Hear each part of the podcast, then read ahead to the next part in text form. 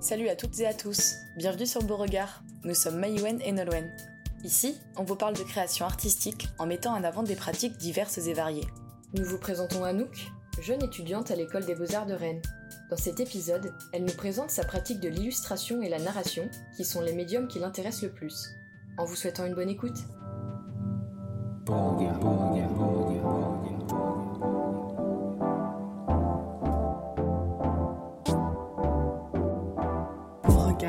Un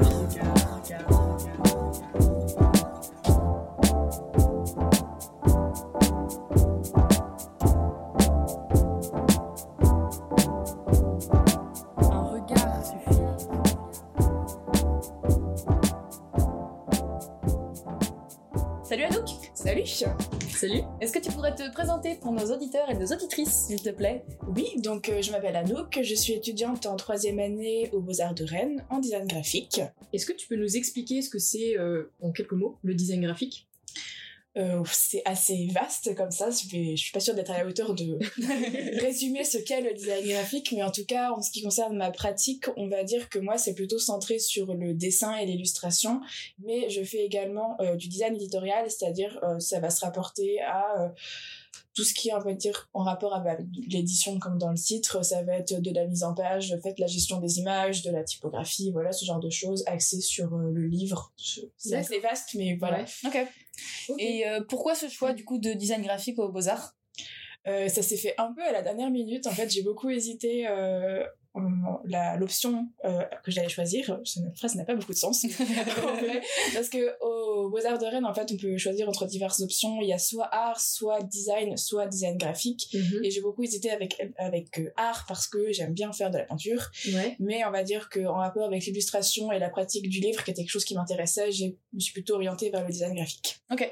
Et du coup, est-ce que tu peux nous parler maintenant un peu de ta pratique euh, personnelle? Parce que du coup, nous, de ce qu'on sait avec euh, Nolwenn, euh, d'après du coup tes deux comptes Instagram que tu as, qui sont le Nooktou et euh, Undercover, qu'on mettra bien sûr en description, euh, on a pu comprendre du coup que ce que tu travaillais, c'était beaucoup effectivement du coup de la narration un petit peu avec des dessins accompagnés de textes, mais aussi, euh, alors je sais pas du coup d'ailleurs comment tu travailles ces autres... tes autres euh, réalisations qui sont souvent des reprises de tableaux un peu célèbres. Oui, alors euh, en fait j'ai bah, en rapport avec mes deux comptes, en fait il y en a un qui est plus en lien avec ma pratique que je fais aux Beaux Arts, on va dire qu'il y a un compte où il y a plus, euh, on va dire qu'il y a diverses euh, bah, diverses pratiques. Je fais un peu de photos, un peu de dessin, il y a des photos voilà qui est un compte mi perso mi personnel. Et c'est lequel celui-là? C'est le Nokotu. Ok. Et sinon, j'ai un compte, bah, Nokotu Undercover, comme son nom. En fait, c'est réservé à de l'illustration euh, digitale que je fais plus en, on va dire, bah, personnel, oui, ou en fait, c'est pas du tout lié à, à ce que je fais euh, au, au Ok. Beaux-Arts. Voilà. Et euh, après, en fait, euh, je sais plus ce que tu m'as demandé comme question. C'était quoi du coup euh, Enfin, juste parler de ta pratique au sens large, de par exemple les matériaux que tu vas utiliser, les différents médiums artistiques et tout ça quoi? bah, j'essaie de toucher en fait un peu à tout, même si c'est pas vraiment c'est assez large, mais on va dire majoritairement euh, de l'illustration plutôt digitale avec une tablette graphique, dont les chiens dont tu parlais, Ouais, c'est voilà, qui sont faits à la tablette graphique.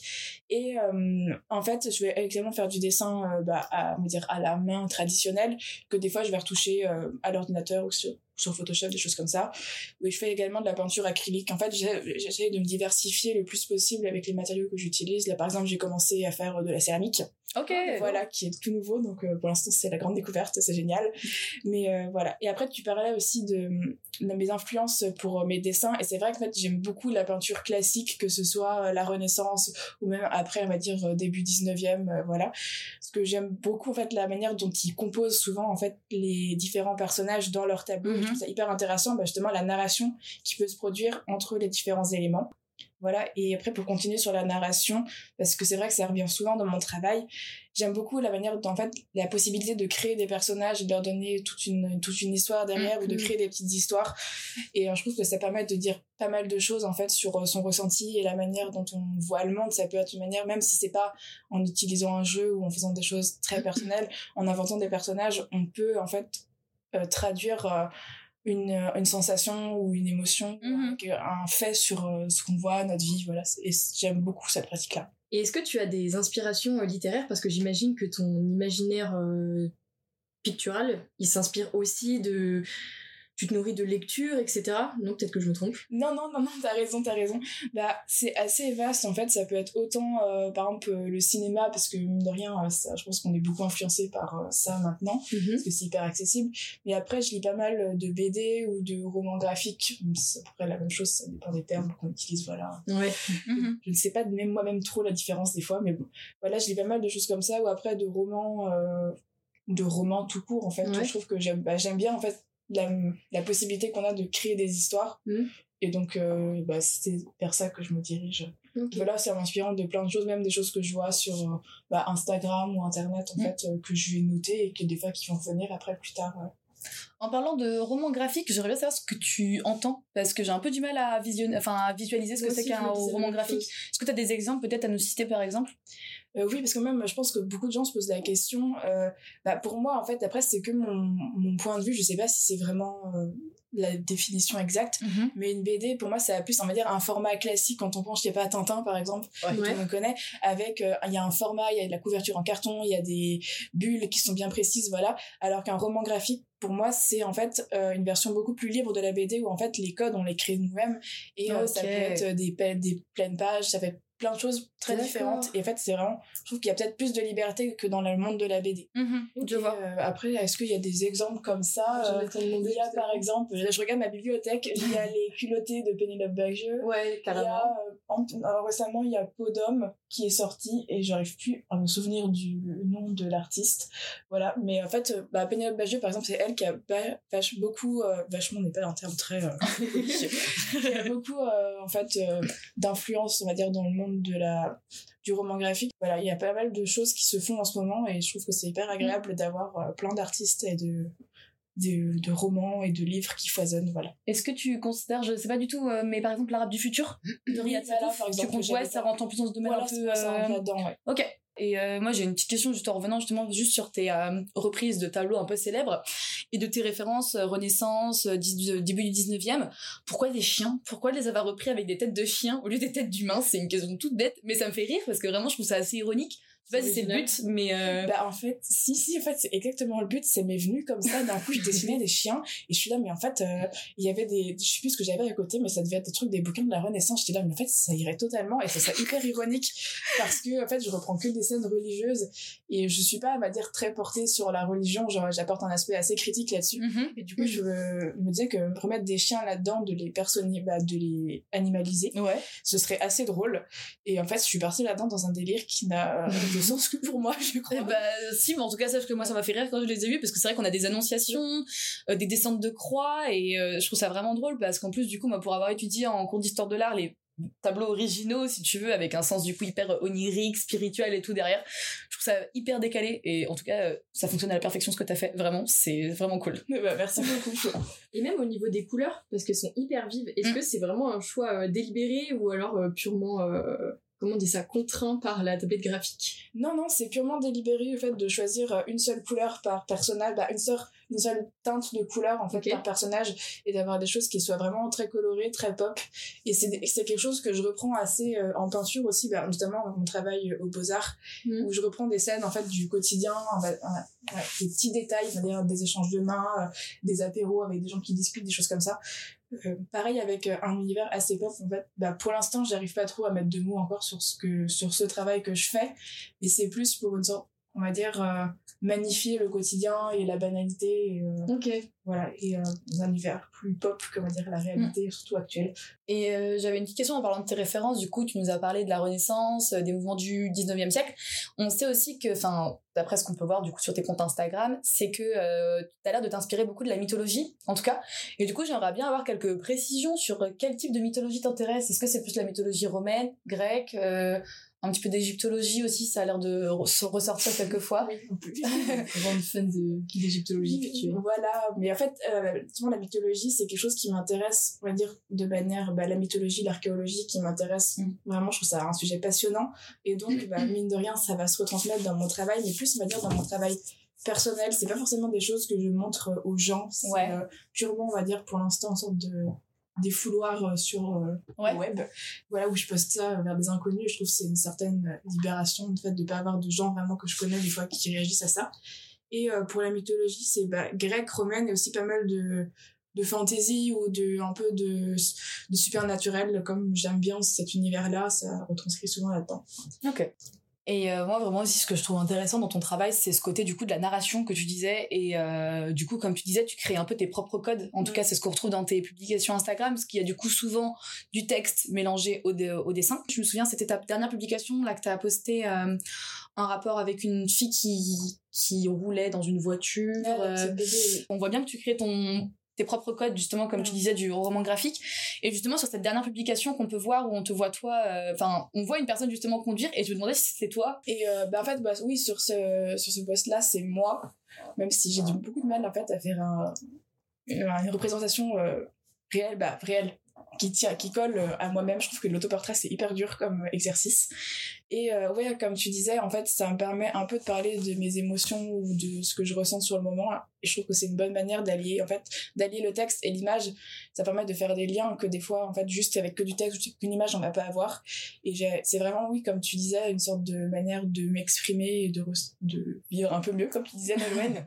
Mais après, en fait, bah, des fois, en fait, on va dire que tous mes textes ou toutes mes histoires souvent bah, parlent un peu de moi ou de ce que j'aime même si c'est pas forcément un jeu qui me caractérise. Mais euh, bah, surtout le fait l'écriture euh, bah, cette année j'ai des ateliers d'écriture avec euh, l'école.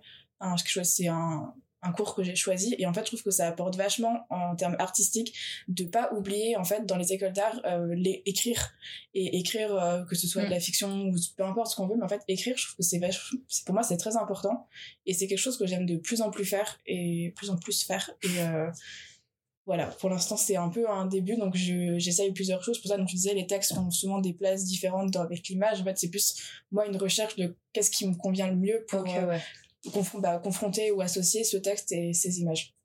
Ok, et moi je rebondis sur le fait que tu as dit tout à l'heure, enfin en début de ta phrase, euh, que tu avais du mal, enfin que les autoportraits c'était super dur. Mais est-ce que c'est dur en termes de, de contraintes, euh, comment on dit ça? Je trouve jamais les termes. Ouais, tes contraintes techniques pour te représenter toi comme tu veux, ou en termes de comment est-ce que je me projette et que quelle euh, quelle image je veux projeter à celui qui va regarder mon portrait finalement bah, Je pense que c'est un peu mêlé. Après, moi, on va dire que bah, pour l'instant, bah, souvent c'est la technique qui, qui pêche d'abord, où en fait je vais commencer, je dis, et à la fin je vais dire mais ça me ressemble pas du tout. Mais après, je pense qu'il y a aussi la, bah, la pose qu'on choisit ou la manière dont on choisit, où je me dis des fois, non mais ça se trouve, euh, je fais un truc qui est beaucoup mieux en fait que ce que je suis réellement, mm-hmm. ou voilà, ou qui va pas correspondre à ce que je suis. Donc je pense que le, bah voilà, que l'autoportrait c'est quelque chose d'assez complexe, mm. autant euh, en termes ouais, en termes techniques qu'en termes euh, de perception euh, par les gens et de ce qu'on veut, ce qu'on veut montrer. Bah, justement, quand tu parles de comment se représenter, etc., est-ce que c'est réellement ce que je veux ressentir, enfin ce que je veux montrer aux autres? On remarque aussi que tu fais aussi souvent des, portraits de femmes en termes général du terme. Enfin, ce sont des, du coup des portraits de, de femmes qui sont souvent dans la diversité, si je peux dire ça comme ça, c'est des femmes avec des formes qui sont du coup euh, des parfois racisées. Euh, il y avait euh, une femme aussi, je me souviens dans un des portraits qui avait du vitiligo. Ouais. et du coup, je trouvais ça vraiment intéressant parce que tu as quand même du coup, je pense, une approche qui reste du coup diversifiée de la beauté. Et par rapport du coup à ces tableaux-là, je me disais, est-ce que tu pourrais nous en parler un petit peu de comment justement tu perçois les corps, comment tu arrives à te les approprier juste du coup en dehors de l'autoportrait, du coup mm. juste des portraits plus simples, et euh, pourquoi ces sources d'inspiration? Et qu'est-ce qui t'a donné envie justement de casser un peu cette image du corps féminin, blanc, fin. Euh? Ouais, bah en fait, c'est bah, j'ai pas on va dire de lutte euh, ou de, mm-hmm. message précis à faire passer, c'était pas dans une but dans un but militant en fait que j'ai commencé à faire ça, c'est pour moi c'est plus en fait une sorte d'évidence que euh, déjà en fait représenter que des corps qui seraient toujours les mêmes et toujours blancs voilà c'est c'est chiant. C'est pas et c'est pas c'est pas la c'est pas la réalité de du monde. Et je trouve ça beaucoup plus intéressant même en termes de pratique et d'exercice mm, de, mm. de dessin d'avoir en fait euh, une variété des corps et euh, de couleurs de peau ou de choses comme ça. En fait je trouve ça beaucoup plus intéressant et ça peut peut-être parler plus à, à tout le monde s'il y a plein d'exemples de corps différents. Et après en, ce qui concerne en fait bah, plutôt une représentation des femmes je pense que c'est quelque chose qui me tient peut-être plus à cœur que représenter les hommes parce que déjà bon ça se fait beaucoup. On les voit beaucoup c'est voilà. et je sais pas je trouve que mais après j'aime beaucoup bah on va dire je suis assez intéressée vers l'esthétique. C'est quelque chose euh, j'aime bien faire des choses que je trouve belles entre guillemets même si je suis assez critique mhm. sur ce que je fais. Et en fait je trouve que bah, je sais pas les femmes pour moi il y a une beauté qui n'est pas sous bah qui est peu ou ne pas être présente chez les hommes. Et euh, je sais pas en fait c'est tout de suite j'ai plus envie de de dessiner des femmes que des hommes. Je sais pas, Ok. c'est très personnel, mais euh, voilà. Bah, ça se comprend. Tout à fait respectable, en tout cas. Et juste, j'avais une... Oh, pardon. Pardon. J'avais une toute, petite question par rapport à ça. Est-ce que je demandais d'ailleurs au, au- en cours des beaux-arts, vous faites du, des modèles, du modèle vivant? Alors j'en ai eu euh, pas beaucoup d'ailleurs, c'est quelque chose. Je me demandais s'il y avait une certaine diversité dans les corps qu'on pouvait, euh, que vous pouviez être amené à dessiner, en tout cas dans les beaux-arts. ça doit être que des jeunes. hein.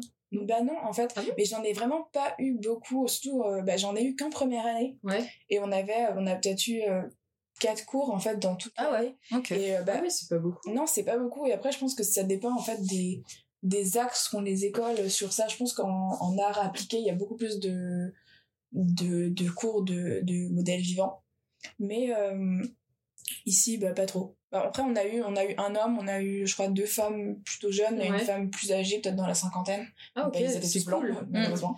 Ouais. Mais euh, déjà, on est. Ouais, parce qu'on on n'a pas beaucoup de modèles euh, qui sont représentés euh, en tant que femme âgée. T'as- la femme jeune, mais t'as pas la Oui. femme âgée Mm. qui est. Mm. Enfin, âgée, euh, quand je dis âgée, c'est qui a plus de 50 ans. Mm. euh, Et encore pas- des fois déjà plus de Ouais. 40 ans, tu rentres dans un domaine. euh, Mais, euh, et sinon, j'avais une autre question en termes de, de pratique de dessin. Est-ce que tu vois une évolution dans, dans ta représentation des corps Ah, je Comment pense tu le constates? Il y a forcément une évolution parce que en fait, bah, le dessin, c'est toujours quelque chose. Depuis très longtemps, en petite enfant, j'ai toujours fait du dessin. Je Mhm. pense que c'est un des premiers trucs que j'ai fait. Mais euh, il y a forcément une évolution dans le sens, plus tu pratiques, en fait, plus tu vas apprendre et tu vas connaître et savoir faire des choses. Je pense que c'est à peu près dans tout. Donc oui, maintenant, quand je vois, en fait, euh, ce que je peux faire en, en dessin, que ce soit de la représentation des corps, mais c'est plus, pour moi, ça se tient plus à de la technique. D'accord. Parce ah que c'est en fait, tu apprends que bah, l'anatomie euh, humaine, euh, s'il y a tel truc, ça fonctionne comme ça, les muscles, ils s'imbriquent de telle manière. Et en fait, bah, ça, va, ça, prend- ça s'apprend. Mais après, en fait, euh, je vais pas dessiner, euh, quand il y a des, plupart de mes dessins, j'ai une référence, en fait, que ce soit une photo, bah, souvent une photo, Mhm. en fait, d'un corps ou pour m'aider à avoir cette anatomie. Parce que je pense qu'il y a des gens qui dessinent euh, quelque chose de parfait anatomiquement comme ça, et c'est assez rare, il faut avoir une pratique que pour l'instant je n'ai pas. Je peut-être jamais, mais pour l'instant, en fait, c'est surtout s'aider euh, bah, de ce qu'on a appris en dessin, s'aider de références, de photos, voilà, de, ça peut être euh, des, des, merde, je sais plus comment ça, merde, Mince. De, je sais pas comment j'ai plus le nom, mais euh, les bustes anatomiques. Oui, Il y a les muscles, D'accord. un écorché, voilà, c'était ça. Je sais pas comment ça s'appelle. Voilà, mais euh, en fait, c'est vraiment, pour moi, c'est vraiment le dessin quelque chose qui s'apprend, et Mm. plus t'en fais, plus Ouais, c'est la pratique. sais, en fait. euh, Moi, c'était plus une question axée sur la, la diversité des corps, comme tout à l'heure. En fait, ça, ça rejoignait un petit Mm, peu le truc. mm. Mais du coup, t'as as aussi bien répondu à la question. Bah, la diversité des corps, en fait, je pense, bah, plus ça va. Après, je sais, j'ai des sites, en fait, où il y a des, des modèles. Il y a, Ouais. des- il y a un- quelque chose qui s'appelle euh, Croquis Café ou Café Croquis, je ne sais jamais. Ouais. Où, en fait, ils font des, des, des photos ou des petites euh, vidéos avec un temps de pause. Et en fait, il y a beaucoup, beaucoup de diversité de corps, que Ah, ce soit des femmes, des hommes, Ouais. des gens racisés, voilà, des, des personnes grosses, des personnes minces, des femmes enceintes. Il y a beaucoup de choses. Et c'est assez intéressant et ça permet d'avoir une, une assez grande variété de, de corps, en fait, euh, comme, comme base. Ok, c'est super intéressant. Du coup, on arrive au temps imparti euh, de cette interview, Anouk. Donc, vraiment, merci beaucoup pour euh, ta participation et d'avoir accepté euh, d'être là à ce podcast. Bah, c'est moi qui vous remercie, c'était très sympa. J'ai aimé parler avec vous de ça. Merci beaucoup, c'était très intéressant. Ouais. De, de rien. Et vas-y, genre là, t'as 10 secondes pour dire aux gens d'aller t'abonner à tes comptes Instagram parce que c'est génial. Ah, c'est hyper, c'est hyper, tout. c'est hyper stressant. euh, bah, déjà, merci de m'avoir écouté si vous écoutez jusqu'au bout. Et euh, bah, abonnez-vous ou ne vous abonnez pas, juste allez voir. ça me ferait plaisir. Déjà. Merci à vous d'avoir écouté cet épisode de Beauregard, en espérant qu'il vous ait plu. Et on se donne rendez-vous dans un prochain podcast avec une nouvelle rencontre artistique.